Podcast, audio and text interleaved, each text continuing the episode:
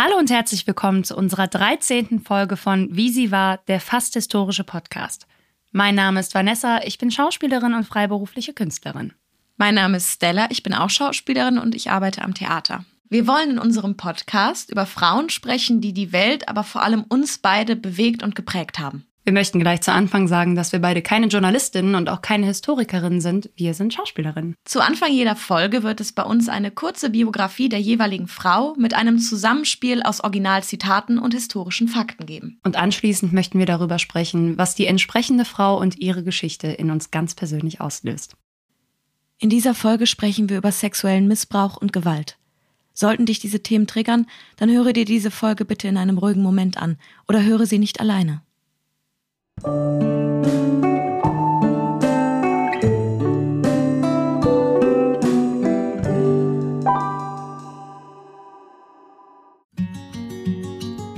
Kaum ein Name ist so sehr verbunden mit Legenden, Mythen und Märchen wie der Name Pocahontas. Eigentlich nur ein Spitzname, die Verspielte. Ihr richtiger Name Matuaka. Das Leben von Matuaka aber ist kein Märchen kein Zeugnis der angeblichen Wohltat der jahrelangen Kolonialisierung der Vereinigten Staaten. Pocahontas und die wahre Geschichte ihres Volkes des 17. Jahrhunderts passen kaum in ein romantisches Filmsetting. Vielmehr zeugt ihre Geschichte von einer mutigen jungen Frau, die am Ende jenen zum Opfer fiel, denen sie nur wenige Jahre vorher die Hand entgegengestreckt hatte. Pocahontas wird etwa 1595 als jüngste Tochter des Powhatan-Häuptlings Wahussenaka geboren. Der Stamm der Powhatan ist bis heute im jetzigen Bundesstaat Virginia angesiedelt und galt im 17. Jahrhundert als einer der mächtigsten Stämme Nordamerikas. Wahusenaka hatte, wie bei den Powhatans üblich, viele Kinder und mehrere Frauen. Pocahontas Mutter aber ist die Frau seines Herzens. Diese verstirbt jedoch im Kindsbett während der Geburt der jüngsten Tochter Pocahontas. Doch anstatt in dem Kind ein Symbol des Verlustes und des Todes seiner geliebten Frau zu sehen, sieht Wahusenaka immer mehr seine eigene, so kluge und lebensfrohe Frau in dem neugeborenen Kind. Über die frühe Kindheit Pocahontas ist wenig bekannt und die Erzählungen ihrer Geschichte widersprüchlich. Die Quellen sind sich aber über eins einig. Pocahontas war mit ihrer fröhlichen und aufgeweckten Art das Lieblingskind ihres Vaters. Die Mataponi erzählen sie später. Alle liebten die kleine Pocahontas wegen ihrer lachenden und fröhlichen Art. Obwohl Warun Senaka auch andere Kinder hatte, hatte er eine besondere Liebe zu Pocahontas und sie im Gegenzug eine besondere Liebe zu ihrem Vater. Die kleine Pocahontas erhellte das Herz von Warun Senaka. 1607 siedelt ein Mann von England in die sogenannte Neue Welt, der formgebend für den Mythos Pocahontas werden soll. John Smith eigentlich ein Vagabund und Abenteurer, wird in den Krisenzeiten der ersten Jahre der Kolonien Virginias Wortführer und tritt in den Austausch mit den Powhatan, als Versorgung und Lebensmittel knapp werden. Im Hungermonat Dezember sucht er trotz Warnung und Widersprüche aus den eigenen Reihen Kontakt zu den Powhatans, um bei ihnen Schusswaffen gegen Nahrung zu tauschen. Diese erste Begegnung beschreibt Smith in seiner Aufzeichnung, welche er erst Jahre später veröffentlichen wird. Eine Szene, die uns vielleicht allen bekannt vorkommt. Der Stamm brachte zwei große Steine auf den Platz. So viele Krieger wie möglich zerrten an mir herum und schleppten mich zu den Steinen. Sie legten meinen Kopf auf die Steine und nahmen große Knüppel. Mit ihnen wollten sie meinen Schädel zertrümmern. Pocahontas, Powhatans liebste Tochter, warf sich auf mich und nahm meinen Kopf in ihre Arme, um mich zu retten. Heute wissen wir, dass John Smith nicht das erste Mal seine Taten und Erlebnisse heldenhaft ausschmückte und sie vielleicht etwas anders wiedergab, als sie tatsächlich stattgefunden hatten. Laut seinen Berichten rettete ihm Pocahontas das Leben. Die Mataponi und heutigen Historiker gehen allerdings davon aus, dass es sich um einen Initiationsritus handelte. Wahusunaka erkannte wahrscheinlich einen guten Handelspartner in John und der Kolonie. Pocahontas lehrte Smith die Sprache, Gebräuche und Agrarkultur der Powhatan, rettete ihm vermutlich aber nicht aufopferungsvoll das Leben. John Smith sagt später über Pocahontas. Pocahontas, die liebste und beliebteste Tochter des Königs, gab mir viel Anlass, sie zu respektieren. Der Kontakt und die Freundschaft zu den Einheimischen war für die Siedler aus England lebensnotwendig. Zeitgleich profitierten die Powhatans von ihren neuen Handelspartnern. Pocahontas fungiert hierbei als eine Art Brücke zwischen den beiden Welten und das trotz ihres jungen Alters. Das Mädchen ist ein Garant für Frieden, der jahrelang hält. Pocahontas wächst zu einer jungen Frau heran und heiratet einen der größten Krieger der Powhatan-Stämme, Kokoum. Mit diesem bekommt sie bald ihren ersten gemeinsamen Sohn. John Smith kehrt nach England zurück und mit ihm zerfallen auch die Handelsabkommen. Es kommt zum Bruch zwischen Siedlern und Powhatans. Nach mehreren gegenseitigen Provokationen wird Pocahontas 1613 von Engländern entführt. Ihren Sohn Little Kokoum wird sie nicht wiedersehen. Mehrere Jahre bleibt Pocahontas in Gefangenschaft, wird christlich getauft und bekommt den Namen Rebecca. Während England von einer freiwilligen Taufe und der Rettung einer Heidin spricht, sprechen die Powhatans von sexuellem Missbrauch und gewaltsamer Missionierung. Ein Jahr nach der Entführung wird Pocahontas mit dem Plantagenbesitzer John Rowe verheiratet. Ein Siedler schreibt 1614 in einem Brief, ein Gentleman mit guter Reputation und ehrlichen Absichten, Master John Rolfe, hat sich in Pocahontas verliebt. Und sie sich in ihn. Der Gouverneur hat eine Hochzeit zugestimmt, da sie zum Besten der Kolonie sein würde. Pocahontas hat ihrerseits Powhatan und ihre Familie darüber informiert und seitdem haben wir beste Beziehungen mit Powhatan und allen Nachbarstämmen. 1615 bringt Pocahontas ihren Sohn Thomas Rove zur Welt. Nur kurze Zeit später verlässt sie ihre Heimat. Im Juni 1616 reist Pocahontas als einer der ersten Indigenen nach Europa und wird als Botschafterin ihres Vaters am englischen Hof empfangen. Hier sorgt sie für Aufsehen und erntet Bewunderung für ihren Anmut und ihren scharfen Geist. Die Engländer sehen in ihr lediglich eine Werbefigur, um Investoren für die Kolonialisierung zu beeindrucken. In England begegnet sie erneut John Smith. Missmutig über seinen Weggang und das dadurch zerstörte Friedensabkommen sagt sie zu ihm, Du hast Powhatan versprochen, dass das, was dir ist, auch ihm sein soll. Und er hat das auch getan. Du hast ihn Vater genannt, als du in seinem Land ein Fremder warst. Pocahontas und John Rove treten kurz darauf ihre Rückreise nach Virginia an. Doch das Schiff soll nicht einmal mehr die offene See erreichen. Bereits vor der Themsemündung verschlechtert sich Pocahontas Zustand. Zur Behandlung wird sie an Land gebracht und stirbt kurz darauf im März 1617 im englischen Kent, 1000 Kilometer von ihrer eigentlichen Heimat entfernt. Die Todesursache ist bis heute ungeklärt. Viele Anhänger der Powhatans sprechen von Vergiftung und Mord. Viele Engländer von einer plötzlichen Erkrankung. John Rove berichtet später von den letzten Worten seiner Frau. Alle müssen einmal sterben. Für mich ist es genug, dass mein Kind lebt. Pocahontas war zum Zeitpunkt ihres Todes etwa 21 Jahre alt. Ihr Leichnam wurde nicht in die Heimat und zu ihrem Vater zurückgebracht, sondern am 21. März 1617 in England beigesetzt. Ihr Vater war Husenaka, verstirbt wenig später im Frühjahr 1618. Wenn ich versucht hätte, sie zu retten, wenn sie auf unserem Boden getötet worden wäre, dann wäre sie zumindest auf unserem Boden gestorben. Ich hätte sie sehen können. Was bleibt von Pocahontas? Das kurze Leben einer jungen Frau, über die wir so wenig wissen und über die wir doch unzählige Spielfilme, Romane und Erzählungen produziert haben – eine junge Frau, von der wir vermutlich nur ein historisches Porträt haben und dessen Namen doch unzählige Bilder hervorruft. Bleibt am Ende nur eine Geschichte, die bis heute missbraucht wird, um die Gründung der Vereinigten Staaten zu legitimieren.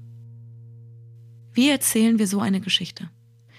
Wie erzählen wir eine Geschichte, die es so nötig hat, erzählt zu werden, die es nötig hat, entzaubert zu werden, um in blanker Nacktheit und Wahrheit so präsentiert zu werden, wie es ihr gebührt?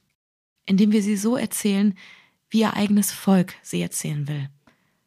Unsere Aufgabe ist es nur, zuzuhören. Sie war ein Kind und das Powhatan-Symbol des Friedens. Die englischen Kolonisten haben das Friedenssymbol gestohlen. Das Friedenssymbol von Powhatan war durch die Engländer ermordet worden. Wir glauben, sie hätte in Virginia neben ihrem Vater beerdigt werden wollen. Wir glauben, ihr Mann Kokoum wurde von den Engländern ermordet, nachdem sie entführt wurde. Little Kokoum, ihr kleiner Sohn, hat überlebt. Manche seiner Nachkommen leben noch heute. Nur aus wahrer Geschichte kann wahre Geschichte gelehrt werden. Nur durch wahre Geschichte können wir aus unseren Fehlern lernen. Nur wenn wir aus unseren Fehlern lernen, können wir ein besseres Leben für die ganze Menschheit erschaffen. Wir haben ja in unserer letzten Folge stolz gesagt, dass wir noch nie für eine Frau so weit in der Geschichte zurückgegangen sind wie jetzt für diese Folge bei Pocahontas. Und wir möchten zu Anfang gleich mal gestehen, dass es auch eigentlich noch nicht so schwer war, über eine Frau zu recherchieren wie über sie, weil es einfach so viele verschiedene Quellen gibt und so viele verschiedene Überlieferungen. Und unterm Strich aber leider dann doch im Vergleich zu den anderen Frauen so wenig Details. Ja, vor allem zu ihr persönlich. Das Gespräch heute wird tatsächlich ein bisschen anders als unsere anderen Gespräche, weil Stella und ich uns diesmal auf teilweise komplett verschiedene Quellen berufen, was daher kommt, dass es auch einfach total verschiedene Überlieferungen über Pocahontas gibt. Und zwar einmal von ihrem Stamm selber, die mündlichen Erzählungen, die dann auch letztlich in einem Buch veröffentlicht wurden, was aber gar nicht so lange her ist, und natürlich die Überlieferung der Engländer und das alles auch gemischt mit diesem Mythos, der uns ja ich nehme mal an, allen bekannt ist, alleine durch die Verfilmung oder durch, die, durch den Disney-Film von 1995. Und bevor ich mich da jetzt verzettel, frage ich dich jetzt einfach, fang doch mal an mit deinem Partyfact. Wie ist er denn? Okay, für meinen Partyfact müssen wir ins Jahre 1924 reisen. Und zwar möchte ich euch gerne die Geschichte um das Pocahontas Ausnahmegesetz erzählen. 1924 trat in Virginia der Racial Integrity Act in Kraft. Der wurde unter anderem von Walter Plecker initiiert, einem White Supremacist und einem Gesundheitsbeamten des Staates Virginia. Dieses Gesetz unterteilte die Bevölkerung in Colored und White. Und in jeder Hochzeits- und Geburtsurkunde musste angegeben werden, ob eine Person colored oder weiß ist. Eine Heirat zwischen Weißen und People of Color wurde komplett verboten und 1926 trat dann auch noch die räumliche Trennung der in Anführungszeichen Rassen auf öffentlichen Plätzen in Kraft. Ich möchte hier gerne einmal durch ein Zitat verdeutlichen, wie Menschen wie Walter Plecker und White Supremacists teilweise auch heute noch denken. Wahnsinn, Veranlagung zur Kriminalität und unmoralisches Handeln sind sicherlich auf ihre Kinder übertragen. Besonders dann, wenn beide Elternteile der gleichen gesellschaftlichen Schicht angehören. Die schlimmste Form der Geburt sind jene, die aus gemischten Verbindungen entstehen. Ich finde dieses Zitat ganz schlimm. Ich habe es auf der englischen Wikipedia-Seite von Walter Plecker gesehen und fand es sehr, sehr erschreckend, dass, also dass es diesen Menschen einfach, ich, ich kann so, so Gedanken einfach nicht nachempfinden und finde dieses Zitat einfach ganz, ganz schrecklich und wollte es einmal vortragen. Folglich war es so, dass jeder, der auch nur einen geringen Anteil nicht weißer Vorfahren hatte, galt nach der One-Drop-Rule als colored. Das, das, ist, das, das ist, total, so, ja, es ja. ist total perfide.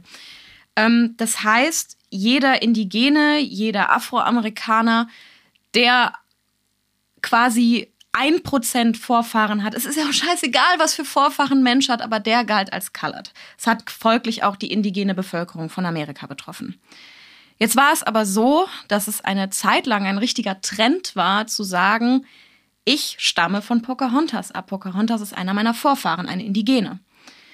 Dementsprechend, weil so viele weiße Bürger ähm, von sich selber behauptet haben oder selber auch wirklich Pocahontas als Vorfahren hatten, dass das sogenannte Pocahontas Ausnahmegesetz in Kraft getreten ist.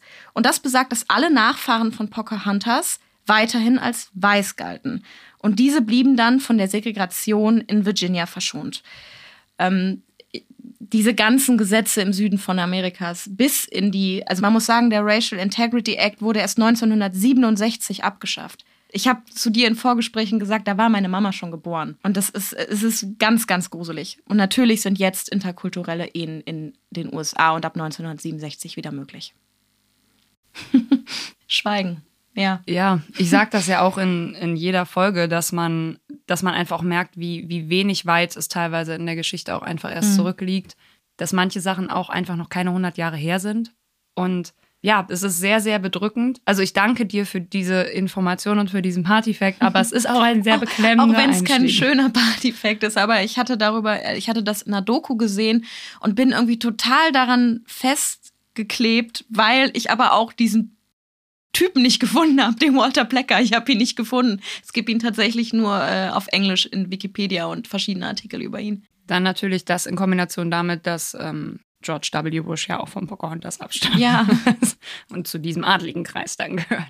Aber da gehen wir später auch nochmal drauf ein, wenn wir über ihren Sohn Thomas ein bisschen sprechen. Vorher erzähle ich dir nämlich einfach mal meinen Partyfact. Und zwar ist mein Partyfact tatsächlich ganz speziell zu den Mataponis. Die Mataponis sind ein Volk, die zu dem Powhatan-Häuptlingstum gehört haben. Die Mataponis sind übrigens auch die zwei Stämme, die in Virginia bis heute noch Land besitzen.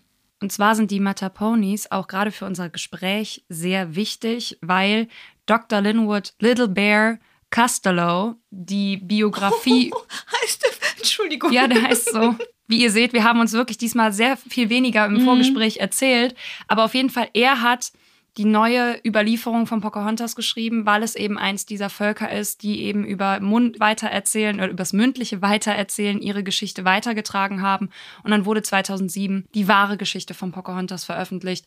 Und es ist natürlich genauso wie von der englischen Seite beziehungsweise der europäischen Seite kein subjektiv nüchterner historischer Bericht. Es ist eine absolut emotionsgeladene Überlieferung. Aber was ich so schön daran fand, als ich das gelesen habe, und das ist mein Partyfact, die Mataponis argumentieren damit, dass es Teil ihrer Religion, Teil ihrer Kultur ist, dass sie nicht lügen und dass sie deswegen nach bestem Wissen und Gewissen diese Geschichte aufgeschrieben haben, weil sie einfach diese Spiritualität würdigen und huldigen, dass sie eine Verbindung zur Natur und zum Geist und zu unserem inneren Geist dann verspüren.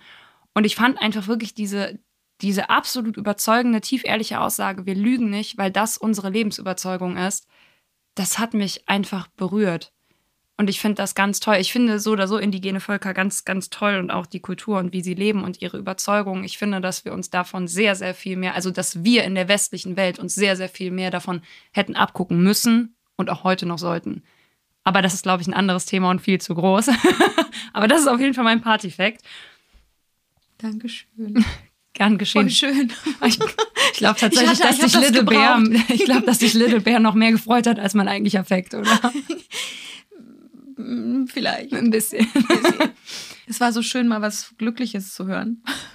Tja, das muss ich jetzt leider sofort wieder crashen mit einem Satz, der, wir haben ja auch schon eine Triggerwarnung ausgesprochen, aber ich sage den jetzt einfach nochmal, bevor wir auf die Details von Pocahontas Geschichte eingehen. Und zwar ist das ein Satz, den ich auf einer Internetseite gefunden habe, der eben auch über die indigenen Völker von Nordamerika, wo eben auch die Geschichte von Pocahontas aufgearbeitet ist. Und da wird gesagt, die Geschichte von Pocahontas ist eine tragische Geschichte eines jungen Mädchens, das von denen, die sie beschützen sollten, entführt, sexuell missbraucht und angeblich ermordet wurde. Das fasst es leider mhm. sehr, sehr gut zusammen. Trotzdem finde ich ganz viel Schönes auch an ihrer Geschichte und ähm, vor allem am Anfang sind sehr ja. viele schöne Sachen. Und deswegen würde ich sagen, lass uns doch mal anfangen mit dem am Anfang. Anfang. Wie immer. Ein ganz kleiner Exkurs in dem Sinne, da möchte ich euch erst was über die Powhatan-Stämme erzählen. Wie ich das eben schon gesagt habe, es gab die Powhatan-Stämme. Das war im 17. Jahrhundert etwa ein riesengroßes, mächtiges Häuptlingstum, das mehr als 30 Stämme beinhaltet hat, die an der Küstenregion gelebt haben. Und der Häuptling der Häuptlinge dieser ganzen Stämme hieß Wahun Senaka. Und Wahun Senaka kennen wir aus dem Film von 1995 von Disney, der einer meiner Lieblingsfilme ist, als Chief Powhatan. Was in dem Sinne nicht komplett falsch ist, dass er so in dem Film heißt, weil Chief Powhatan so viel heißt wie Häuptling Powhatan. Aber der richtige Name war Wahun Senaka und Powhatan war eben dieser große Begriff für diese ganzen Stämme, die alle zusammengehalten wurden und von ihm als Chief der Chiefs quasi regiert wurden, wenn man das so sagen kann. Es gab bei den Stämmen eine Tradition. Und zwar war es so, dass der Häuptling der Häuptlinge aus jedem Stamm eine Frau geheiratet hat, um mit ihr Kinder zu bekommen. Und die Überzeugung dahinter war, dass das Blut der Adligen in jedem Stamm vertreten ist. Das ist dann aber nicht so gewesen, dass er mit 30 Frauen oder mehr verheiratet gewesen ist, sondern wenn diese Frau ihm ein Kind geschenkt hat, wurde die Ehe quasi auch geschieden und sie wurde finanziell weiterhin so unterstützt, bis sie in eine neue Ehe reingegangen ist. Wichtig ist, finde ich hierbei aber zu sagen, erstens war es natürlich eine große Ehre, wenn du mit dem Häuptling der Häuptlinge vermählt wurdest, aber es gab keine Zwangsehen. Also jede Frau hatte das Recht zu sagen, ich möchte das nicht, ich möchte einen anderen Mann heiraten oder oder sowas wie Zwang hat es da einfach nicht gegeben. Und das finde ich auch wichtig, das zu betonen, weil das ist ja auch immer so zweischneidig zu sagen, ja, es ist eine total große Ehre, mit dem König verheiratet ja. zu sein, wenn der aber 50 ist und du bist 14. so, ne? Also es ging auf jeden Fall um diese Verbindung der Tribes, so wurde es in dem Text genannt, und um die Vereinigung, damit sie auch untereinander verbunden sind und eben als Einheit Schafft ja auch leben. Loyalität. Genau. Hat ja in, in Europa haben sich ja auch alle Königshäuser miteinander vermählt. Ganz genau. Wie wir das ja schon in der Biografie gesagt haben, ist Pocahontas, die wir heute unter dem Namen kennen, gar nicht als Pocahontas geboren worden, sondern als Matuaka. Und Matuaka ist die Tochter von der Frau, die der Übermittlung und der Erzählung nach die große Liebe von Barun Senaka gewesen ist. Also Pocahontas Mama war die ganz große Liebe, die Frau seines Herzens, so wird es in dem sehr romantisch geschriebenen Text, aber es ist wirklich sehr, sehr romantisch geschrieben, die Biografie. Aber sie wird halt wirklich als die große Liebe, die in seinen Augen erste Frau an seiner Seite beschrieben. Und sie hat ihm dann eben auch die Tochter geschenkt. Es war auch eine seiner letzten Töchter. Sie war sehr, sehr, sehr jung. Ihre ganzen Geschwister waren teilweise schon im Erwachsenenalter, also Erwachsenenalter im Verhältnis Ende des 16. Jahrhunderts, muss man ja auch mal dazu rechnen, Erwachsenenalter. Auf jeden Fall war der Name ihrer Mutter Pocahontas. Und daher kommt eben dieser Name. Es ist jetzt ein bisschen durcheinander erzählt, aber die Bedeutung des Namens Matoaka kommt daher, dass ihre Mutter und ihr Vater eben auch aus zwei verschiedenen Tribes waren und durch ihre Vereinigung natürlich auch diese beiden Tribes verbunden haben. Und die Bedeutung des Namens Matoaka ist die Blume zwischen zwei Strömen und Strömen in dem Sinne, ich bin ein bisschen unglücklich mit der Übersetzung, ich habe schon zu Stella gesagt, Strömen in dem Sinne wirklich wie ein Flussstrom, wie zwei Wasserströme, die durch diese Blume verbunden werden. Du kannst es ja auch auf Englisch sagen. Auf Englisch heißt es Flower between two streams. Ich finde das einfach irgendwie schöner, aber das ist auf jeden Fall die Bedeutung des Namens, den sie zu ihrer Geburt bekommen hat. Leider, leider ist ihre Mama dann aber bei der Geburt verstorben und ihr Vater hat darunter natürlich wahnsinnig gelitten. Da sie aber diesen großen, diese große spirituelle Überzeugung haben, war er auch der festen Überzeugung, dass er in Matoaka die spirituelle Verbundenheit zu seiner geliebten Pocahontas sofort gespürt und gefunden hat. Und die beiden haben, das wird auch durch die Bank weg so beschrieben, eine sehr, sehr innige Beziehung gehabt. Und ich war auch so erleichtert, das so zu lesen, weil es gibt ja leider doch ganz, ganz oft diese Überlieferungen und Erzählungen, dass Kinder so sehr darunter leiden, weil die Mutter bei der Geburt verstorben ist und der Vater sie danach nicht mehr ertragen kann. Und eben da ganz anders. Er hat halt gesagt, sie ist gestorben, um mir dich zu geben mhm. und ihr Geist lebt jetzt in dir weiter. Und das Buch ist von 2007, aber ich habe das auch schon zu Stella gesagt. Ich finde das dann rückblickend so schön. Das konnte Disney in dem Sinne nicht wissen. Aber da wird auch immer wieder gesagt, in ihr lebt der Geist ihrer Mutter. Und mhm. ich finde das halt so schön, dass, äh, dass sie auch diese, diese Überzeugung haben, dass man das weiterträgt, dass das weiterlebt. Und eben daher kommt dann auch der Ursprung, warum sie dann diesen Kosenamen Pocahontas bekommen hat, weil er sie natürlich dann auch ganz oft so genannt hat, weil er gesagt hat, wenn ich dich angucke, dann sehe ich sie. Pocahontas heißt übrigens die Verspielte oder die Verwöhnte. Ja, finde ich auch total. Und das passt auch zu ihr, weil wirklich es wird gesagt, dass sie so ein liebevolles, so ein lebenslustiges, frohes, lachendes Kind gewesen ist und dass sie auch ihrem Papa und eigentlich alle durch die Bank weg immer zum Lachen gebracht hat, dass sie total lebensfroh und lebenslustig gewesen ist. Was natürlich immer ein bisschen schwierig ist, ist zu sagen, wann sie wie alt gewesen ist. Man kann, glaube ich, sagen, bis die Engländer kamen, war sie um die zehn. In den britischen bzw. europäischen Überlieferungen wird immer von 1995 so um den Dreh geschrieben. In der von Dr. Linwood geschriebenen Überlieferung ist es halt 1597, 1598. Aber man kann, glaube ich, sagen, wenn die Engländer kamen, war sie so 10, 11. Und 1607 mit der Gründung von Jamestown war sie dann etwa neun oder zehn Jahre alt. Ganz genau. Und zur Kindheit gibt es dann in dem Sinne gar nicht mehr so viel. Äh, was heißt zur Kindheit? Ja, aber was heißt, den, sie war ja noch ein Kind. Ja, zu den ersten ja. zehn Lebensjahren. Was es dann halt noch gibt, ist halt, sie war natürlich in dem Sinne dadurch, dass sie die Tochter des Häuptlings der Häuptlinge war, eine Prinzessin in dem Sinne, wie wir das in unserer Kultur nennen und dadurch natürlich auch von allen beschützt, von, von allem äh, wertgeschätzt, von allen betüdelt. Obwohl man aber sagen muss, dass die Bezeichnung Prinzessin ein bisschen falsch formuliert ist. Also die Europäer haben halt sie als Prinzessin ausgegeben, weil das halt der Begriff war, den die Europäer verwendet haben für die Tochter des obersten Häuptlings. Ganz genau. Sie war aber, so wie ich das gerade auch schon gesagt habe, mit der sehr innigen Beziehung, sie wird halt auch sowohl von der europäischen Seite als auch von der indigenen Seite als Lieblingstochter ihres Vaters betitelt und dass er da auch kein großes Geheimnis ja. rausgemacht hat.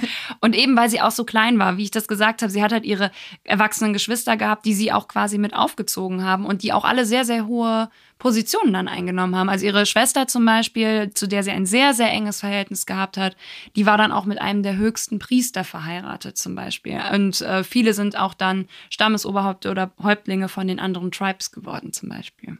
Ja, das war's, was äh, aus den Biografien von, äh, von den Quellen, die ich hatte, in dem Sinne über ihre frühen Kindheitsjahre zu erzählen ist. Dann lass uns doch jetzt ins Jahre 1607 springen. Warte, ich habe noch okay. eine Sache. Oh Gott, das habe ich fast übersehen. Und zwar war das auch ein Zitat aus dem Buch und ich finde das so schön. Die Geschichte von Pocahontas kann nicht erzählt werden, ohne über ihren Vater Vahansenaka zu sprechen. Bei allem, was sie tat, bei allem, was sie erduldete, ließ sich Pocahontas von ihrer Liebe und ihrem Respekt für ihren Vater und ihr Volk leiten. Ich finde zwei Sachen darin total faszinierend, weil einerseits gibt es Erzählungen, es gibt Quellen, aber andererseits weiß man bei keiner einzigen Quelle, wie zuverlässig sie eigentlich ist. Das ist total verrückt. Es kann auch sein, dass das voll das blöde Kind war, also man weiß es ja wirklich nicht. Sie ist ja eine es Volksheldin. Für beide, für ja, beide Seiten ist, ja, ist sie. Wie bei, ja, bei Sophie ist es nochmal was anderes, weil es halt 1943 war. Aber trotzdem dieses Verherrlichen, jeder in Amerika kennt diese Geschichte von Pocahontas. Und wir haben schon in Vorgesprächen darüber gesprochen. Im Kapitol gibt es einmal ein Ölgemälde von ihr und sie ist auf, das kannst du, glaube ich, besser erklären. Du hast das eben so schön erklärt. Ich weiß, wo das ist und ich weiß, wie es aussieht, aber ich finde es schwer, diese Position zu erklären. Und zwar ist uns das Kapitol, glaube ich, in dem Sinne schon allein präsent im Kopf, weil es in letzter Zeit eine gewisse Medienaufmerksamkeit hatte. Nicht nur durch äh, die neue Präsidentenwahl, sondern auch durch das, was davor stattgefunden hat, durch die versuchte feindliche, feindliche Übernahme. ähm, aber wenn man das Kapitol betrachtet, sind ja links und rechts quasi diese Flügelabteilungen. In der Mitte ist diese riesengroße Kuppel. Und wenn man in diese Kuppel kommt, ist es Stella hat es gerade quasi Bordüre genannt, mhm. einen Stein gemeißelte rundum Gründungsgeschichte von Amerika. Und in dieser Gründungsgeschichte ist eben auch diese berühmte Szene, wie sie John Smith dramatisch das Leben rettet. Die geht aber in dieser Riesenbordüre quasi unter, weil das auch nicht farbig hervorgehoben ist oder oder. Aber Moment. es gibt noch was. Haltet euch fest. Es gibt noch eine andere architektonische Ebene in diesem Kapitol und da sind acht riesengroße Ölgemälde und eins dieser Ölgemälde ist eben auch die Taufe von Pocahontas. Und damals, als diese Ölgemälde dort angebracht wurden, beziehungsweise als sie angefertigt wurden, galten diese Momente als die acht wichtigsten Geschehnisse der amerikanischen Geschichte. Also sie ist einfach wirklich dieser Riesenmythos, der in der Entstehungsgeschichte Amerikas felsenfest verankert ist. Und dadurch entsteht auch diese Verromantisierung dieser ganzen Geschichte. Aber jetzt sind wir schon ganz schön weit gesprungen. Wir sind jetzt schon bei der Huldigung ja. quasi. Aber ähm, wir waren bei dem Zitat und bei allem, was sie gegeben und aufgegeben hat und der Idealisierung. Wie ich das auch gesagt habe, das ist halt das Schwierige an ihr, dass diese ganzen Berichte so absolut emotionsgeladen sind. Es gibt halt, also ich habe mir auch irgendwie dann Berichte von Historikern durchgelesen und auch einen sehr interessanten Podcast von Historikern darüber angehört und die haben halt auch gesagt, eine nüchterne Berichterstattung mhm. findest du nicht. Du musst halt versuchen, es so nüchtern wie möglich wahrzunehmen, aber es ist absolut voll mit Emotionen. Und hinzu kommt auch mit meinem Partyfact vermischt des Nicht-Lügens, ja, ich glaube, dass das, was da steht, das ist, was sich heute in dem Volk der Mataponis erzählt wird. Aber man darf nicht vergessen, wir reden hier von 400 Jahren der Überlieferung. Mündlicher Überlieferung. Ja, mündliche Überlieferung. Also nach bestem Wissen und Gewissen, da werden immer Details vergessen, verwechselt, vertauscht, auf einmal, ja, auf einmal ist das Auto blau, nicht mehr grün. Also das ist ja ganz normal. Genau, nämlich äh, Pocahontas süßer Ferrari hat dann auf einmal die Farbe gewechselt. Mit dem sie John Smith gerettet hat, indem sie ihn genommen hat und in den Ferrari geladen hat. Und dann gen Sonnenuntergang geritten ist. Mit dem Ferrari. Mit dem Ferrari. So, bevor wir jetzt vollkommen 19, durchdrehen. Vollkommen durchdrehen und zu 1907 gehen. 1600. Äh, zu 1607 gehen. Ich wehre mich wirklich dagegen, so weit in der Geschichte ja. zurückzugehen. Ich merke das. Ähm, möchte ich nur kurz eine zeitliche Einordnung machen, scheinbar auch für meinen eigenen Kopf. Die berühmte Entdeckung Amerikas durch Kolumbus war 1492, etwa 100 Jahre vor Pocahontas Geburt.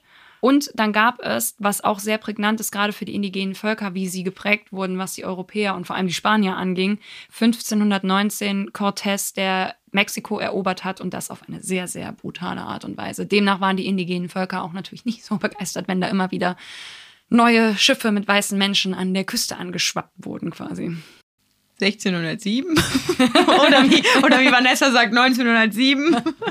Eigentlich kann ich mir 1607 so gut merken, weil natürlich ja damit auch der Film 1995 angefangen hat, weil sie da auch singt in 1607. Echt? Ja. Das wusste ich Für gar nicht. Ehre Gott und Gold und die Virginia Company. Und zwar hat die Virginia Company.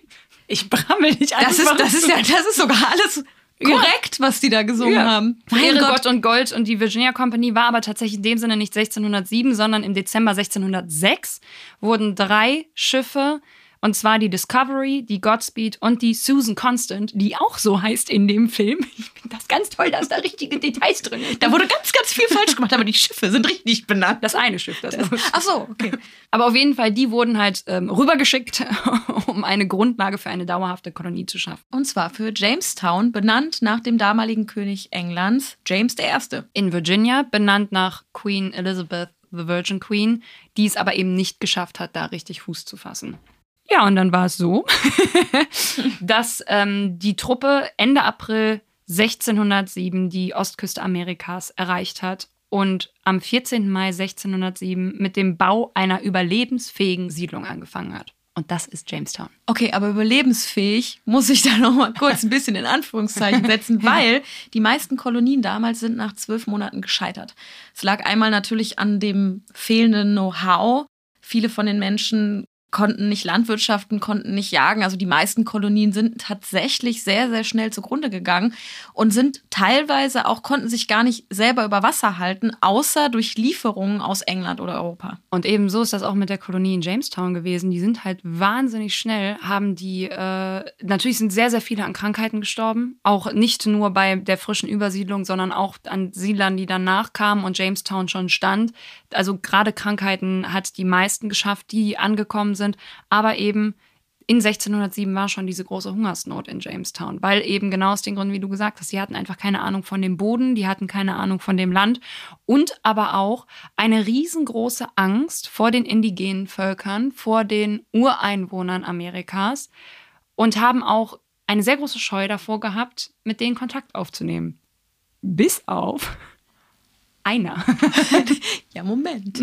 Bevor wir zu dem einen kommen. Es gab tatsächlich einen einzigen Angriff von 200 Stammesmitgliedern auf Jamestown. Und bei diesem Angriff sind zwei Engländer gestorben und elf wurden verletzt. Und daraufhin machte sich natürlich dazukommen zum Hunger und zu dem anbrechenden Winter totale Ernüchterung breit. Und ein Söldner, auf den wir alle gewartet haben. Seit Beginn dieser Folge. Der Lebemann. Der Lebemann. Der einzigartige John Smith. John Smith. John Smith. Der John Smith hat nämlich dann gesagt, Leute, ich bin gerade aus England geflohen, weil ich wegen Meuterei angezeigt worden bin und fast verknackt worden bin. Ich habe Lust auf Neuanfang, komm, ich übernehme mir das Kommando. Und die haben gesagt, yo. Ich möchte zu John Smith einen Mini-Exkurs machen. Ich will nicht lügen, als ich ganz klein war, war ich ein bisschen verliebt in John Smith. Ich fand den ein bisschen komisch mit dieser blonden Tolle. Ich fand den ganz toll. Ja, ich finde den richtig komisch.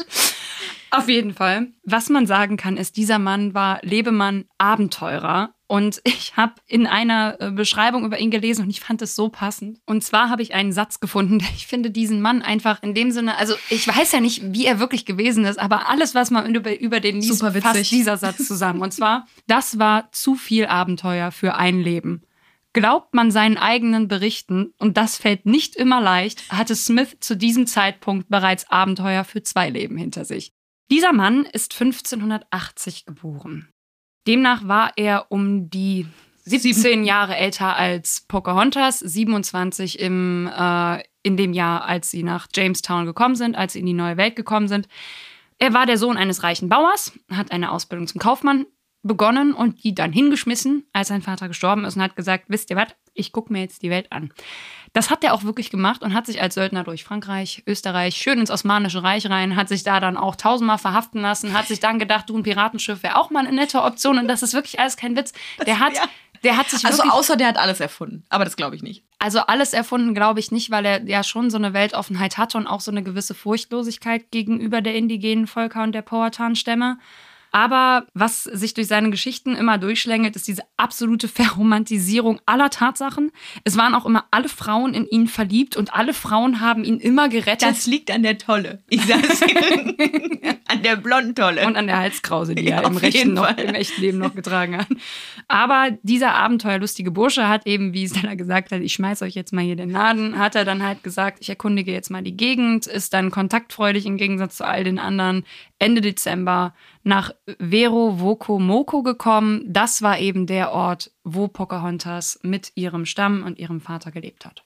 So sagen es die meisten Historiker. John Smith aber sagt, nein, nein, nein, das ist ganz anders gewesen. Und zwar, der John wollte Getreide tauschen mit den Powhatan. Und er ist dann ganz mutig vorangegangen, auf die Ureinwohner getroffen und hat sofort seine Pistole gezückt.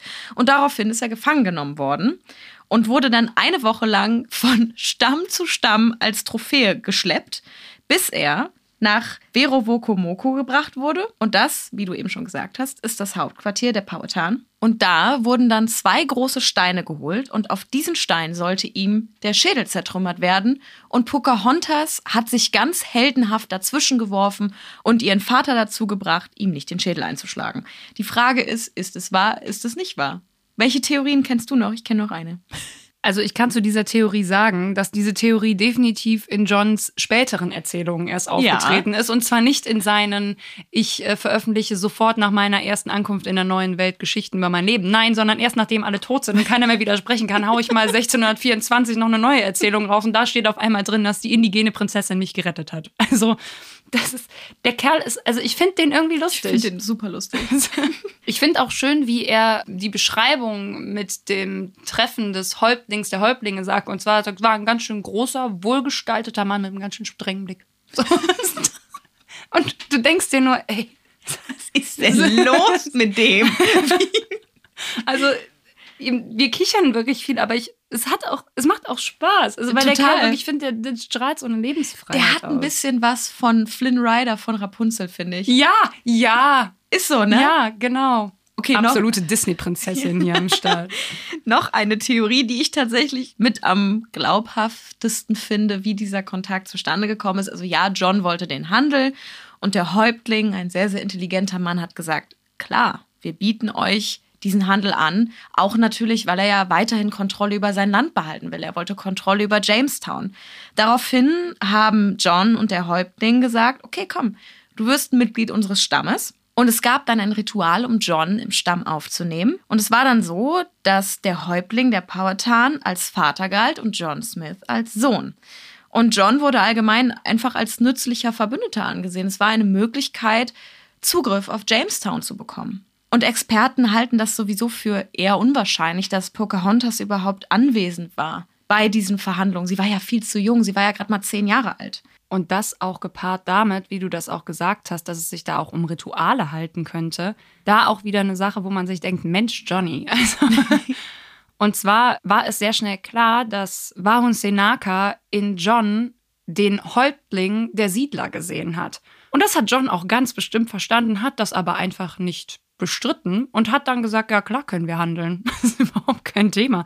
Und daraufhin bestand eigentlich oder darauf baute dieses Bündnis auf, das dann auch zwischen den Powhatans und den Siedlern bestand und das die haben dann die Powhatans haben dann auch die Siedler mit mit Nahrungsmitteln beschenkt und haben dieses Bündnis auch versucht aufrechtzuerhalten und letztlich beruhte es auf einer Lüge, was äh, aber ich meine John wurde dann natürlich auch zum Captain und hat dann später auch in Jamestown sehr viel das Sagen gehabt, aber noch nicht zu diesem Moment, nicht in der Form, was die Powhatans in ihm gesehen haben. Aber wie du das auch gesagt hast, Historiker denken sich so, hm, wie kann man diese ganze Geschichte sehen? Das wird dann auch noch weiter ge gedichtet oder es gibt eben diese Rituale, dass es ein zum Schein hinrichten gibt. Also, dass halt quasi das Ritual so weit getrieben wird, dass es aussieht, als würde man den Menschen zum Schein hinrichten, in dem Fall John, um dann ihm die Stammesangehörigkeit zusprechen zu können, weil er im Stamm wiedergeboren wird durch diese Scheinhinrichtung. Das heißt, es kann natürlich auch sein, dass diese Hinrichtung in dem Sinne stattgefunden hat, aber John sie einfach nicht verstanden hat, sondern in dem Sinne natürlich Todesangst verspürt hat. Ja, auch zu Recht, natürlich. Pocahontas hat aber natürlich trotzdem einen sehr, sehr großen Beitrag dazu geleistet, dass John Teil des Stammes wurde. Und zwar hat sie als Dolmetscherin fungiert. Und da kommt ja eigentlich Poca Pocahontas Leistung überhaupt erstmal hervor. Gar nicht mal dieses Retten, was so romantisiert ist, sondern sie hat wirklich die englische Sprache gelernt und auch John die Sprache der Algonki gelehrt, die tatsächlich heute als ausgestorben gilt. Aber Film 1995, Wingapo ist ein Wort aus dieser Sprache. Pocahontas hat ja dann auch viel Zeit in Jamestown verbracht und war auch sehr, sehr populär da und hatte auch viele Freunde. Und dann ist dieses Bündnis leider zerbrochen. Es fing alles damit an, dass die Powhatan irgendwann Waffen und Metalle als Gegenleistung für Getreide und Lebensmittel haben wollten. Es ist aber so gewesen, dass die englische Investitorengesellschaft es untersagt hat, an indigene Völker Waffen zu handeln. Das heißt, die durften gar nicht. Folglich kam es dann schon etwas zum Unbruch und dann ist John Smith ähm, 1900. Schön, dass du auch 1900 sagst. Ja. es war 1600. Und zwar ist äh, John Smith 1609 zurück in die Heimat, in die englische Heimat aufgebrochen nachdem er sich auch bei einem Schießpulverunfall am Bein verletzt hat. Das wird dann auch oft so erklärt, dass Menschen, die sich schwer verletzt haben, aufs Schiff gebracht werden, um sie zurückzubringen nach England, um eine bessere medizinische Versorgung zu garantieren. Wo auch Historiker gesagt haben, jetzt mal ganz ehrlich, diese Überfahrt hat ja jetzt nicht gerade wenig Zeit in Anspruch genommen. Wir reden hier teilweise von wirklich vier, fünf Monaten bei schlechten Winden und so dann auch mal gern verfahren, war das total sinnbefreit, mit einer schlimmen Verletzung aufs Schiff zu gehen. Das konntest du gar nicht überleben. Aber bei John war es ja dann auch nicht sein Ende. Die Verletzung war definitiv nicht so schlimm. Der wollte einfach nur zurück nach England. Der, seine Zeit da war in seinen Augen halt vorbei. Jamestown hat sich auch Sympathie verspielt. Die Siedler haben sich dann auch immer mehr wie die Axt im Wald, wahrscheinlich auch im wahrsten Sinne des Wortes, äh, verhalten. Es ist immer mehr zu Unruhen zwischen den Siedlern und den Powhatans gekommen, auch zu Übergriffen, ähm, auch zu, zu Geiselnahmen beidseitiger. Das ähm, muss man in dem Sinne, glaube ich, gar nicht ausführen, weil man weiß, wie die Einwanderung und die Entdeckung Amerikas, wie sie ja heute genannt wird, auch abgelaufen ist. Das war einfach eine Übernahme, ein Abnehmen, ein Wegnehmen von Menschen, die da gelebt haben und sich ein, das dann aneignen, dass Europa sich dieses Land angeeignet hat. Und inmitten all dieser Unruhen hat die mittlerweile etwa 14-jährige Pocahontas sich aber verliebt. Und zwar, wir kennen ihn auch aus den Filmen, ich höre damit nicht auf, in einen jungen Mann und einen jungen Krieger namens Kokom. Und zwar haben die zusammen getanzt. Und zwar war er ein sehr wichtiger Krieger und ein sehr wichtiger Mann in seinem Dorf, das hieß Potowomac denke ich. also es steht hier so, aber ich weiß ehrlich gesagt nicht so genau, wie man es ausspricht. Auf jeden Fall haben die zwei getanzt und dann haben sie sich auch geheiratet. Und während dieses spirituellen Rituals, der Vereinigung, der Heirat, der Hochzeit, hat Pocahontas auch ganz offiziell den Namen Pocahontas angenommen. Sie hat ihren alten Namen abgelegt und hat da dann ganz bewusst den Namen gewählt, auch mit der Begründung, das ist der Name, den ich tragen sollte, das ist der Name meiner Mutter. Und das finde ich sehr schön, diese lebenslange Verbindung zur Familie, zum Inneren, zur, zur Mama. Das finde ich total berührend.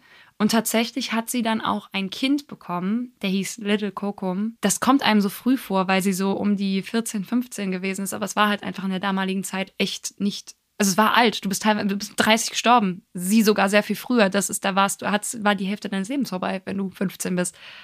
Ist so hart.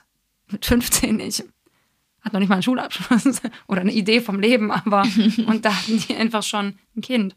Aber ab da kommt jetzt halt wirklich immer mehr Unruhe in diese Geschichte. Die Kolonisten sind immer angriffslustiger geworden, genauso aber auch die Powhatans. Natürlich war es immer noch so, auch was die Unruhen total begünstigt hat, dass die Engländer immer noch Ressourcenknappheit hatten und England hat daraufhin eine Schiffsflotte in die Kolonie geschickt, und diese sind in einen Sturm geraten und 500 Leute sind dann in Jamestown angekommen, ohne jegliche Verpflegung. Die Indigenen haben daraufhin die Notlage ausgenutzt und haben angegriffen. Und die Verbliebenen litten dann an Krankheiten und Hunger und alles Essen war weg. Und sie haben halt dann das gegessen, was sie finden konnten. Das war Ratten, Pflanzen und tatsächlich auch verstorbene Menschen. Das heißt, es gibt Beweise für Kannibalismus in Jamestown. Und etwa drei Viertel der Engländer sind nach Ende des Winters tot gewesen. Und die meisten wollten einfach nur noch zurück nach England. Und dann gab es einen neuen Gouverneur und die Lage in Jamestown beruhigt sich langsam. Dieser Gouverneur war Sir Captain Samuel Argyle. Ich hasse diesen Menschen. Das muss ich jetzt mal wirklich so sagen. Es, es gibt, nicht, es gibt nicht eine, eine Sache, okay, die ich über diesen hasse Menschen Walter gelesen Plecker auch, ist in Ordnung. Also Dann kam es 1613 zu erneuten Kämpfen zwischen den Powhatans und den englischen Siedlern. Und hier gibt es verschiedene Überlieferungen, wie es das bei, ihr habt das jetzt schon gemerkt, immer mal verschiedene Erzählweisen gibt. Die Engländer sagen, das waren spontane Kämpfe und die Mataponis sagen, das ist geplant seitens der Siedler gewesen. Das sind ganz geplante Angriffe an die Stämme gewesen. Und zu der Zeit herrschte auch schon bei den Powhatans quasi das Gesetz, dass zu den Siedlern kein Kontakt mehr gepflegt werden soll und dass die wirklich, dass das getrennte Leben sein sollen. Dann ist es so gewesen, dass ähm, Pocahontas als Geisel genommen wurde. Natürlich wurden auch englische Geiseln genommen. Das war damals auch einfach eine ganz anerkannte Strategie der Kriegsführung. Ja. Da, das wurde dann in dem Sinne auch akzeptiert, so wie das halt ist. Ihr lasst eure Geiseln am Leben, wir lassen eure Geiseln. Also die Geiseln bleiben am Leben und wir tauschen die dann irgendwann aus. Nicht, dass das das legitimiert. Fakt ist aber auf jeden Fall auch, dass ähm, das hat Pocahontas in dem Sinne nicht gewusst. Aber als sie als Gefangene genommen wurde und eingesperrt wurde, wurde ihr Mann, als er zurückkehrte ins Dorf Kokum, von den Kolonisten getötet. Ihr Sohn wurde nicht getötet, aber sie hat ihr Kind auch in dem Sinne eigentlich nie wieder gesehen.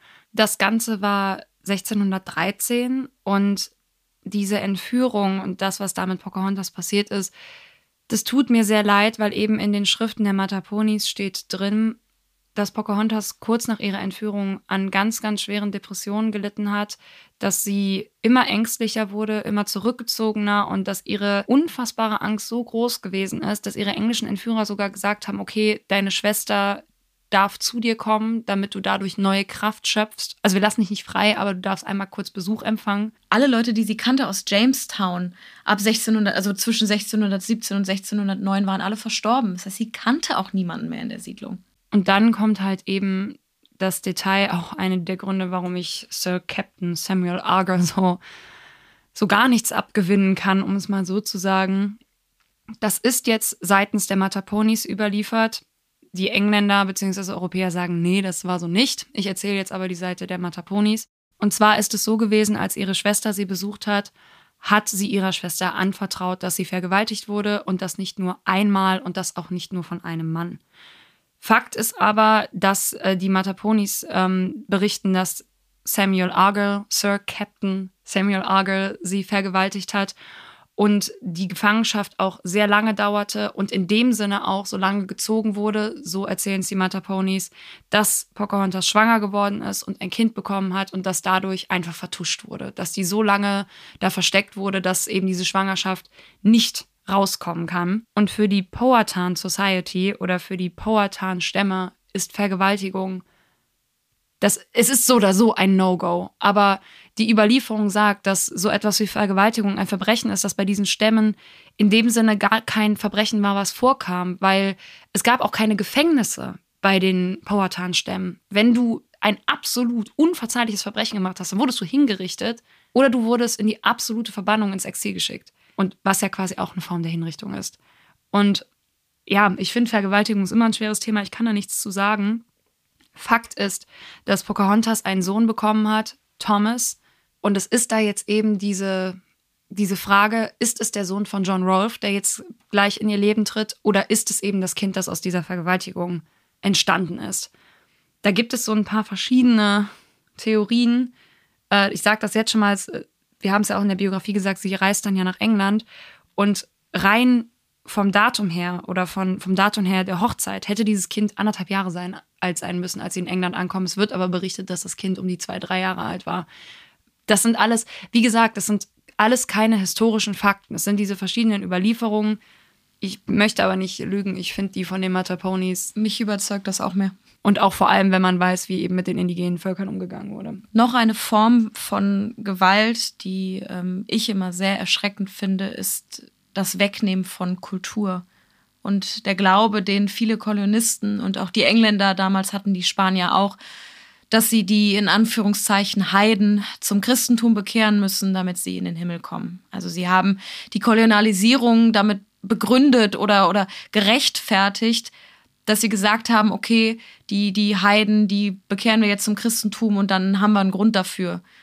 Und so ist es auch mit äh, Pocahontas passiert. Sie hat die englischen Sitten und ähm, die englische Kultur erlernt. Sie hat dann auch den christlichen Glauben angenommen. Darüber haben wir eben schon gesprochen, über das Bild im Kapitol von der Taufe. Und sie hieß von da an, hat sie den christlichen Namen Rebecca angenommen. sie war tatsächlich auch die erste Indigene, die getauft worden ist. Das wusste ich auch nicht. Dieser Akt der Taufe hat sowas ganz perfides. Abgesehen davon, dass ich so oder so nichts äh, von Missionierung und so halte. Ähm, Pocahontas galt für die westliche Welt als eine edle Wilde.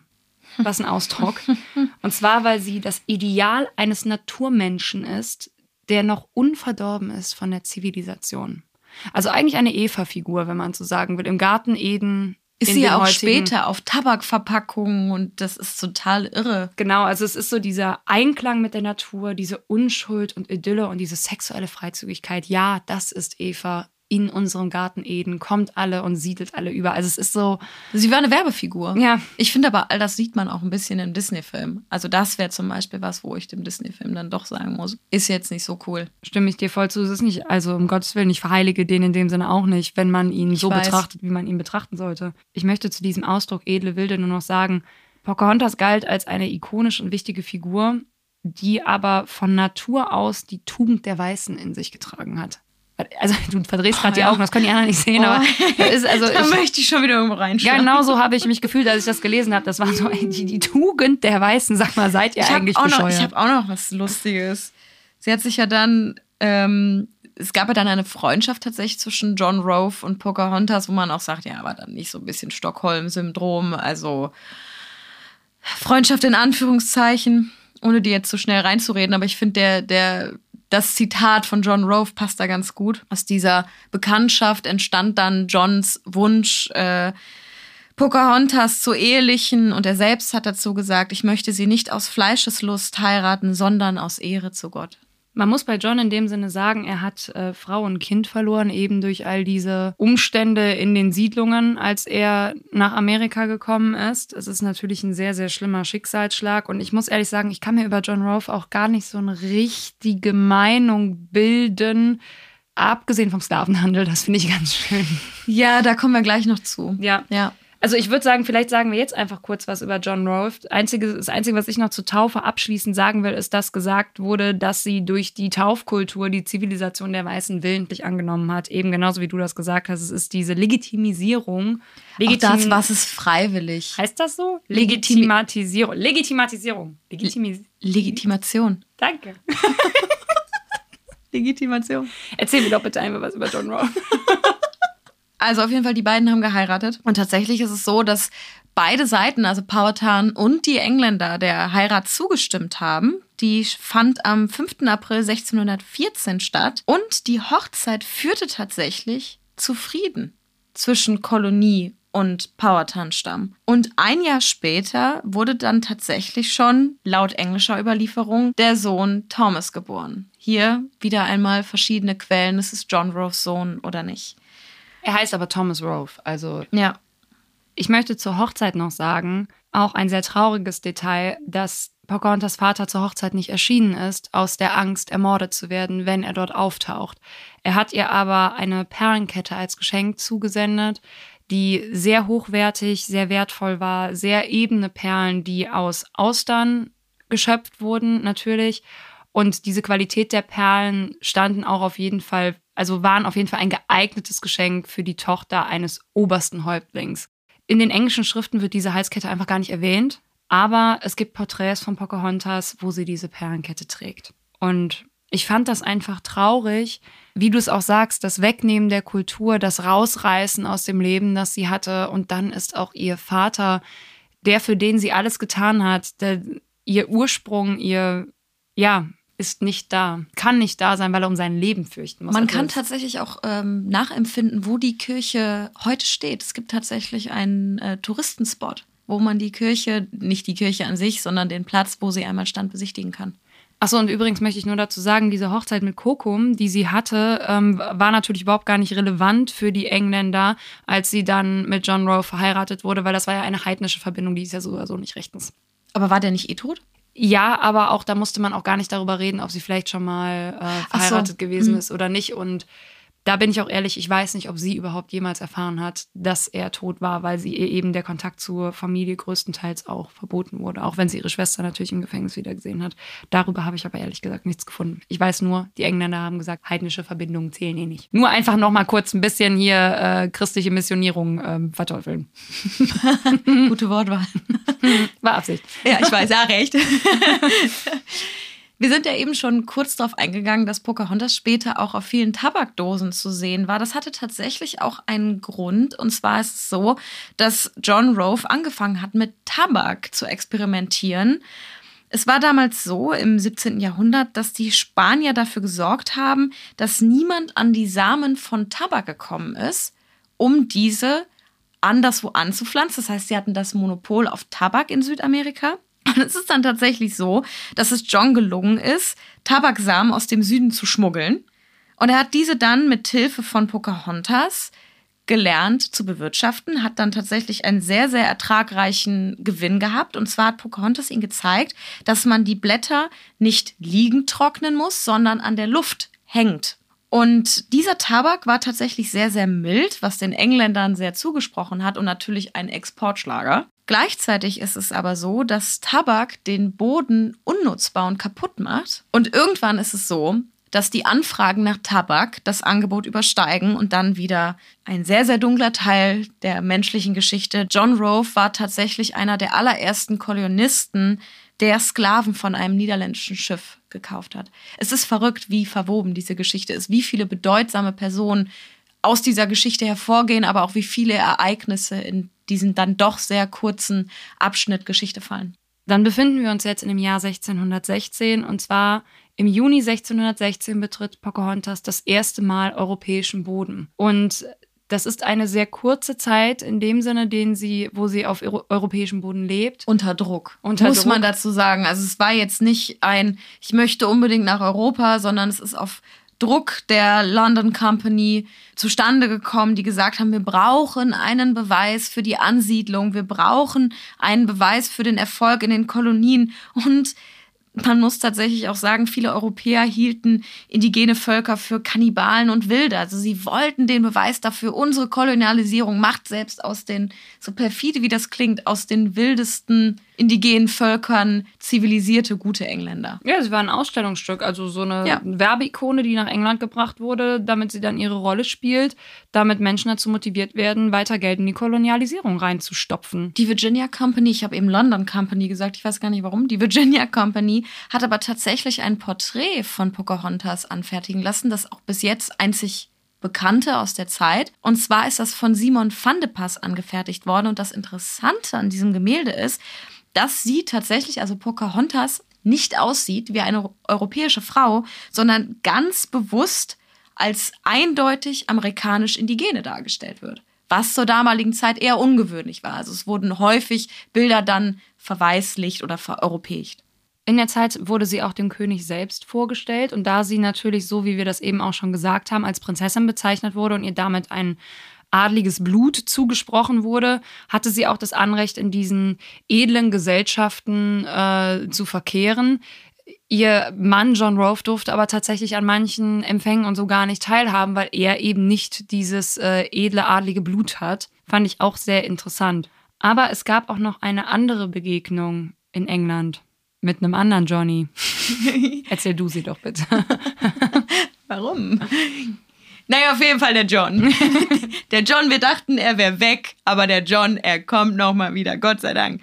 Und zwar trifft Pocahontas auf John Smith in England und er will natürlich sofort die Beziehung öffentlich machen. Auf Poca den Tod geglaubten John Smith. Ja, übrigens. stimmt, stimmt. Und Pocahontas war natürlich eine absolute sie hat die Engländer fasziniert, den englischen Hof, den Englisch, englischen Adel.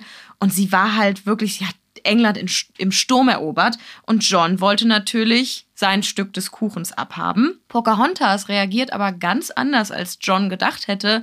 Sie macht ihm tatsächlich öffentlich eine Szene. Sie fühlt sich betrogen von John. Sie sagt, John hat Schuld daran, dass ihr das Land geklaut worden ist. Auch Schuld an ihrer Entführung. Sie sieht John als Schuldigen für alles Leid, was sie, also als das personifizierte, der personifizierte Grund für ihr Leid. Ja, sie gibt ihm auch einfach die Schuld daran, dass der Frieden nicht bewahrt werden konnte. Trotzdem muss man aber sagen, niemand konnte ja zu diesem Zeitpunkt ahnen, was aus der Geschichte wird. Also wir reden ja gerade mal von zehn Jahren, die eigentlich vergangen sind in dieser Zeit. Und Pocahontas zum Beispiel, man, man konnte ja gar nicht ahnen, was noch in den Kolonien passiert. Man konnte ja gar nicht das Massaker erahnen, was noch passiert. Deswegen kann man auch verstehen, dass Pocahontas natürlich oder auch die Powhatan auch versucht haben, da Kontakt herzustellen und auch neugierig waren. Und es wird auch tatsächlich, dass, da ist man sich nicht ganz sicher, dass Pocahontas eine Doppelagentin war, die auch mit Einverständnis des Vaters diese Reise angetreten hat, weil auch er wollte wissen, wie leben die Engländer. Diese Kulturen wollten sich in erster Linie, auch wenn aller Anfang schwer war, kennenlernen. Das, was dann folgte, das Massaker, das konnte ja niemand erahnen. Nee, und dann war es aber eben so, dass äh, seitens der Engländer schon ein Bewusstsein darüber war, wenn diese junge Frau zurück nach Amerika geht und ihrer Familie, ihrem Stamm, ihrem Vater erzählen kann, was hier wirklich abgeht und auch ihre Wut über John Smith und so mitteilen kann, war unumstritten, dass die Powhatans den Siedlern den absoluten Krieg erklären. Und das wusste man dann, glaube ich, schon, wie gefährlich das sein kann. Und ich sag so, wie ich das zumindest sehe, das wusste man dann eben leider auch zu Wie verhindern. gesagt, auch da streiten sich die Quellen auch, woran sie verstorben ist. Es ist dann so, dass es eine Überfahrt ähm, nach Amerika geben sollte, eine Rückfahrt für Pocahontas 1617.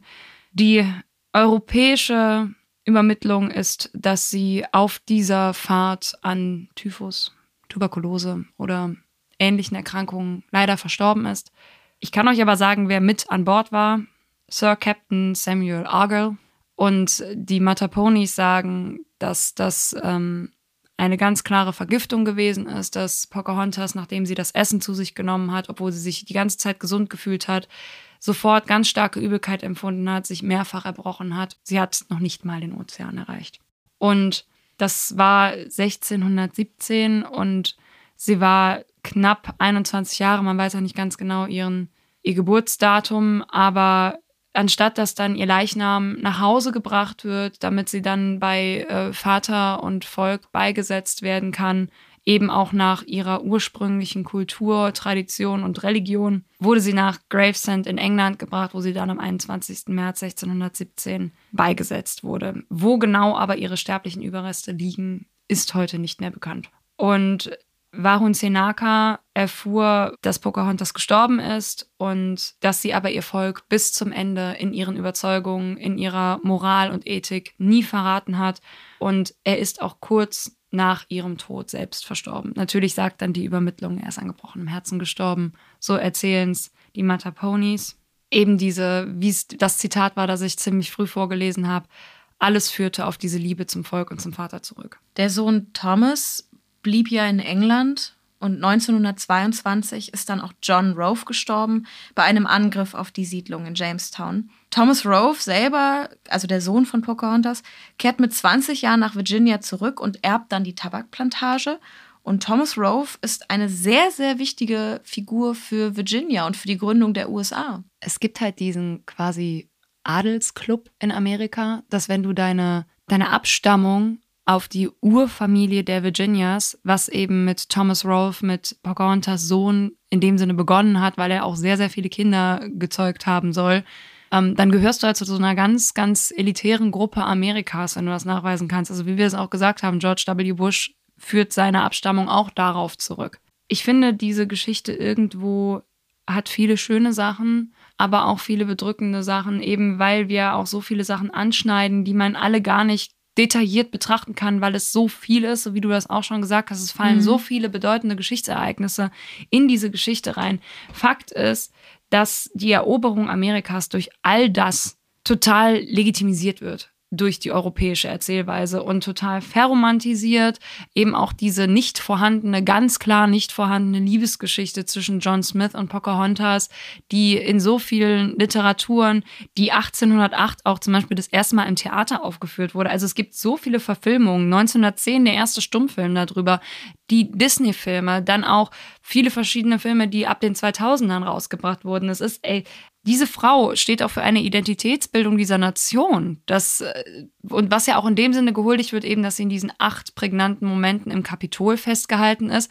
Aber auch zum Beispiel, sie ist die einzige von zwei Frauen in der gesamten Geschichte der Vereinigten Staaten, die es auf eine, auf eine Dollarnote geschafft hat. Die andere Frau ist die Frau von George Washington, dem Gründervater der USA. Und das finde ich schon krass, dass sie die einzige von zwei Frauen ist, die es auf eine Dollarnote geschafft hat. Schon beeindruckend, muss ich ehrlich also beeindruckend find, im Sinne von auch, dass halt, es nur zwei Frauen sind.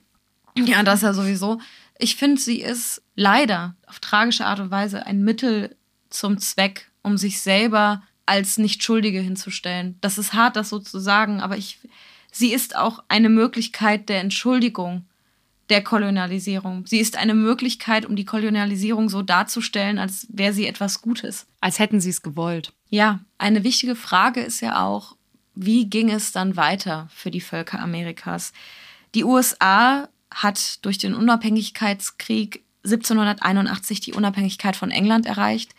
Und ich würde gerne ein paar Gesetze einmal in euch einprügeln, euch erzählen, um auch diese Perversion der Kolonialisierung nochmal zu verdeutlichen. 1830 wurden alle Völker östlich vom Mississippi umgesiedelt es war in dem Sinne ja nicht das Ziel, die indigenen Völker auszurotten, sondern sie sollten die Kultur und die Religion der weißen Bevölkerung annehmen. Die Assimilationspolitik scheiterte und verschiedene Indigene wurden in sogenannte Reservate zusammengefasst. Teilweise ist es aber so, dass diese Reservate aus Völkern zusammengewürfelt wurde, die gar nichts miteinander zu tun haben und auch gar nicht die Sprache des jeweils anderen verstanden haben und auch die Kultur nicht. Das hatte nichts miteinander zu tun. Ab 1887 wurde das Land vom Staat an Individuen oder verschiedene Familien gegeben aber die Indigenen konnten dieses Land zwar bewirtschaften, aber nicht über den Tod hinaus an Familienmitglieder vererben. Das heißt, danach wurde das Land quasi einfach wieder an den Höchstbietenden versteigert. Im Allgemeinen war es so, dass viele Kinder und Familien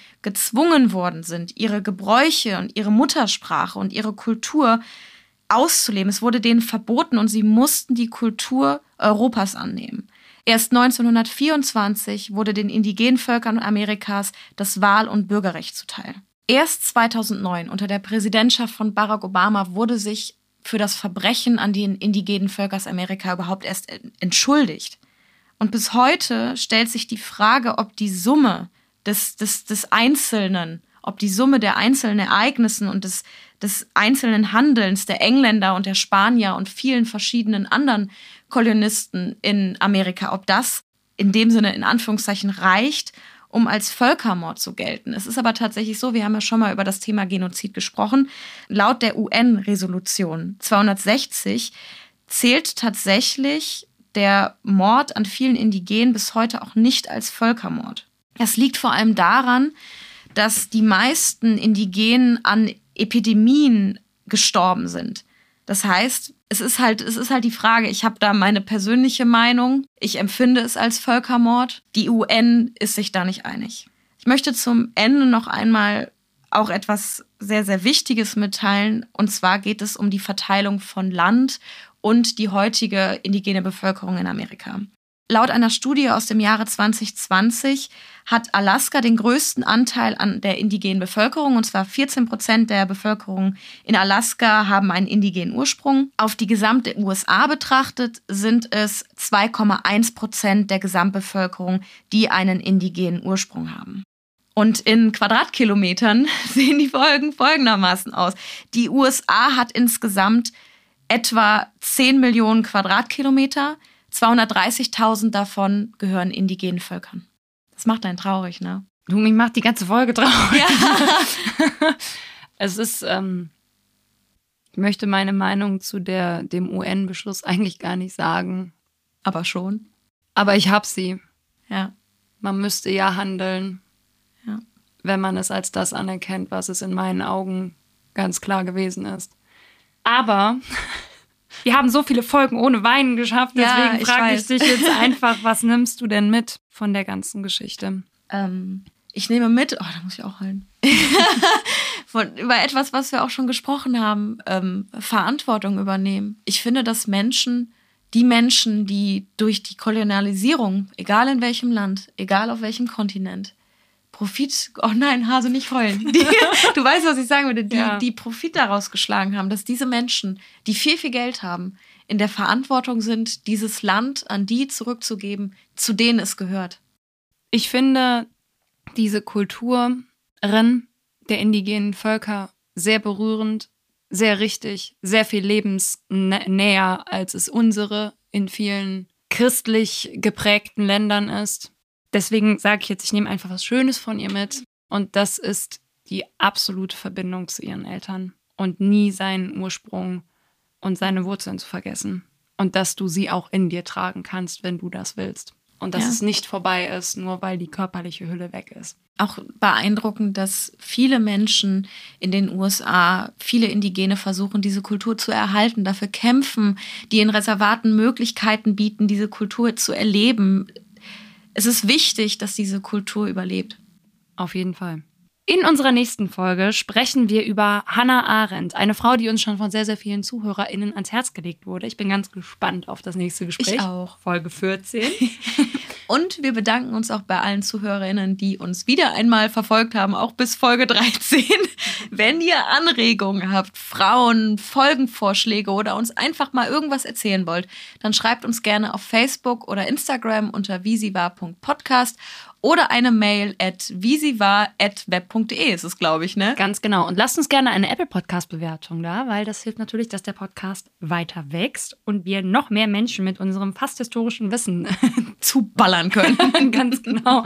Und deswegen sage ich einfach bis zum nächsten Mal bei Folge 14. Danke fürs Zuhören. Tschüss.